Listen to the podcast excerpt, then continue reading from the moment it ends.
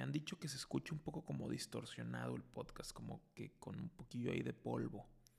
Ya encargué una madre que es como para reducir ese sonido molesto. Pero mientras me llega, pues seguiré grabando los mismos podcasts con el mismo instrumento que tengo, que es un micrófono, una tableta, mis siete oyentes y yo. Y pues la verdad es que me emociona mucho y también sirve como un ejercicio de expresión el poder hablar solo. bueno, no solo literalmente porque algunos lo escuchan, ¿no? Pero sí solo en el momento en que lo grabo. Entonces te ayuda a acomodar tus ideas y te ayuda a más o menos organizarte y a poder ver hasta dónde tu conversación unipersonal te da, ¿no? Entonces eh, me parece que es un ejercicio bastante interesante, bastante didáctico. Lo que les quería platicar el día de hoy es algo que me puse a pensar mucho hace dos días acerca del consumo de contenido en redes sociales, el consumo de contenido en específicamente TikTok e Instagram. Me parece que si no logramos dosificarlo y si no logramos educarnos al respecto de que todo lo que vemos ahí tiene una gran producción detrás o que también lo que estamos viendo no significa que sean las vidas reales de las personas, puede llegar a afectarnos. Porque imagínense, estar consumiendo todo el tiempo, todo el día, TikToks, Reels, Insta Stories, fotos de vidas perfectas, de cuerpos perfectos, de desayunos perfectos, el café acomodado de un punto, el, huevo cocido a cierto término, la ensaladita, el paisaje de fondo, resulta, me parece bastante tóxico si no lo sabes controlar. No estoy diciendo que esté en contra de, pero sí creo que tenemos que cada persona meterle cierto filtro a ese tipo de contenido porque te puede llevar a sentirte un poco frustrado, estresado, hasta cierto punto infeliz por no poder replicar en tu propia vida lo que estás viendo en la vida de los demás. Entonces, el punto número uno que quería comentarles es que me parece que, y creo que la mayoría lo sabemos, en redes sociales públicas, pues lo positivo de tus vidas, de tu vida, ¿no? Lo positivo de tu día a día, las cosas buenas que te pasan. Es muy difícil que te abras o que alguien se abra completamente y exponga las cuestiones que están mal dentro de su vida, ¿no? O las cuestiones que pueden ser un tanto más eh, estresantes o dolorosas. Entonces, si todo el tiempo estamos consumiendo contenido feliz y contenido aesthetic, como dicen, pues ahí sí creo que me parece que estamos distorsionando un poco las realidades en las que vivimos, ¿no? Porque luego volteas, por ejemplo, ahorita me, gracias a Dios, tengo una lata de atún y una barra de pan, ¿no? Porque la neta es que no he hecho despensa, ando corto de dinero y tengo atunes y creo que con eso sobrevivo una semana más. Entonces, pues voy a comer atún hoy, tal vez coma atún mañana, tal vez pasado mañana compre una pechuga de pollo y me la haga, no sé.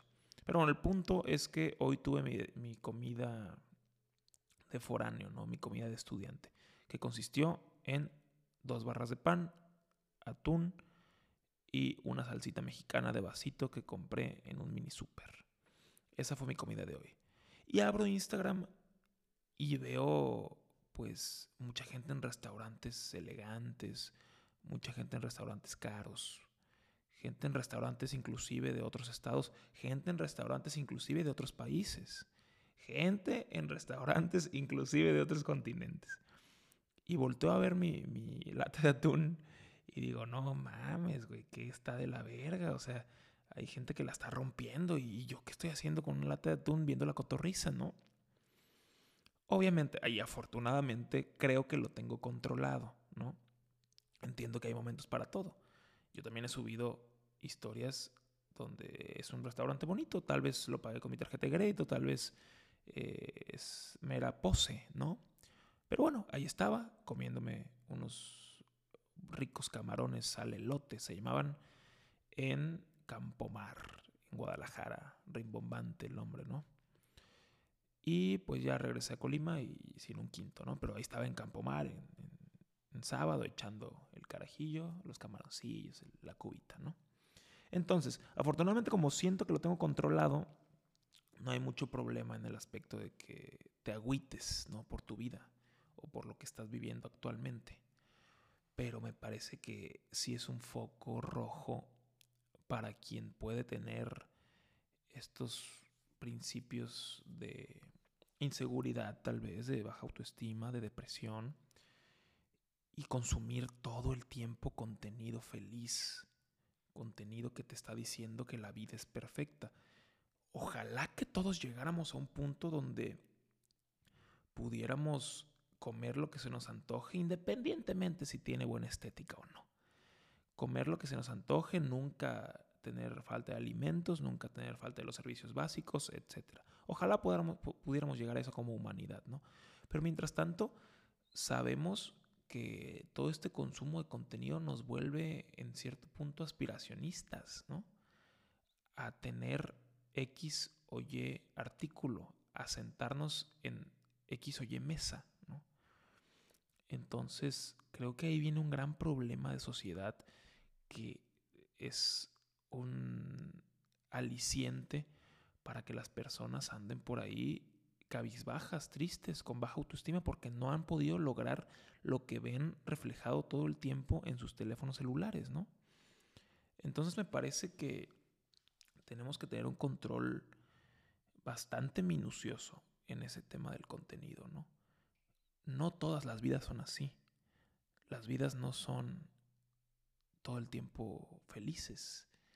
Esas personas inclusive me imagino tienen sus áreas de oportunidad, tienen sus ratos donde existe un vacío emocional y creamos o no, también sufren, ¿no?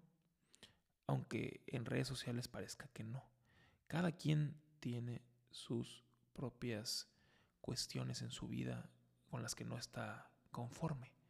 Puede ser en su aspecto físico, alguna inseguridad, pueden ser muchas variables. Pero lo que quiero decirles es que no se dejen llevar por estas ilusiones. Simplemente tratemos de ser felices y seguir trabajando por alcanzar nuevas metas, pero no basados en el tema económico, no, basamos, no basados en el tema social. Eso importa poco o nada. Si bien una cierta cantidad de seguidores en Instagram te puede dar para hacer ciertas promociones, para llegar, dar a conocer tu mensaje, para tener cierto ingreso, la verdad es que cuando se llega ahí, me imagino, pues siguen existiendo vacíos, ¿no? Entonces no podemos ir por la vida correteando un cierto número de seguidores o un cierto número de interacciones o de impacto en una red virtual, ¿no? Me parece que la fórmula es a la inversa. Primero debemos de complementar, primero debemos de cuidar lo que tenemos en la vida tangible, en la vida terrestre, en las 24 horas, no nada más en los 10 segundos de nuestra historia en Instagram, y mejorarnos día con día, eh, espiritualmente, físicamente, emocionalmente, laboralmente, económicamente también, ¿por qué no? Y una vez que tengamos, y una vez que tengamos este tema cubierto, este tema bien atendido, pues ya podemos ir a esparcir nuestra vida real en redes, ¿no? Mi tirada es esa, pues. La verdad es que yo sí quiero mostrarme tal como soy en redes sociales, con sus defectos y con sus virtudes. Si eso gusta, pues bueno, si no gusta, pues también, ¿no?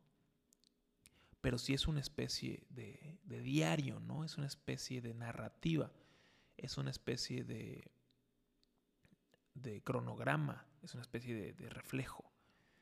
El sentido de abrirte con los seres que más quieres, que, se supone que por ahí los tienes agregados en alguna red.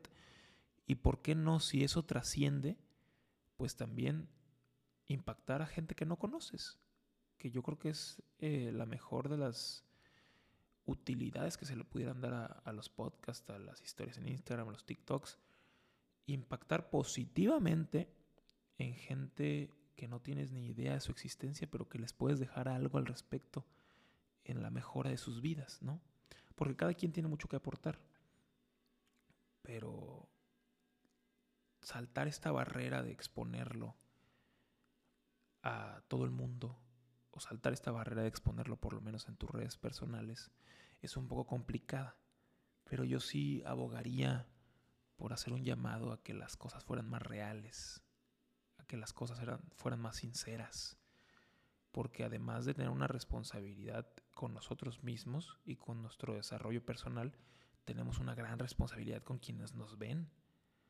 Porque tú no sabes qué está pasando una persona que te ve y puede ser que algo de lo que publiques le pueda llegar a afectar o en el mejor de los casos a motivar para seguir adelante con su existencia, ¿no? Pero sí lo importante sería que el contenido fuera lo más real posible, ¿no? El mundo digital también ya se llena de plástico. Está lleno de plástico el mundo digital. El mundo de las redes sociales. De engaños, de falsedades, de subjetividad, de imágenes idealistas del mundo y me parece que a veces eso termina por engañar a muchas personas. Entonces, apostemos por lo real, apostemos por lo verdadero, apostemos por lo genuino, aunque esto no sea estético, aunque esto no sea bonito, aunque esto no sea instagramiable. Simplemente busquemos comunicar la verdad de nuestras vidas en nuestras altas, pero también en nuestras bajas. Saludos a todos, seguimos haciendo podcast, seguimos haciendo programas, expresándonos cuando hay que expresarnos. A veces con cierta disciplina, otras veces puedo no grabar y subir otro después. Pero aquí estaremos, eso se los garantizo. Éxito.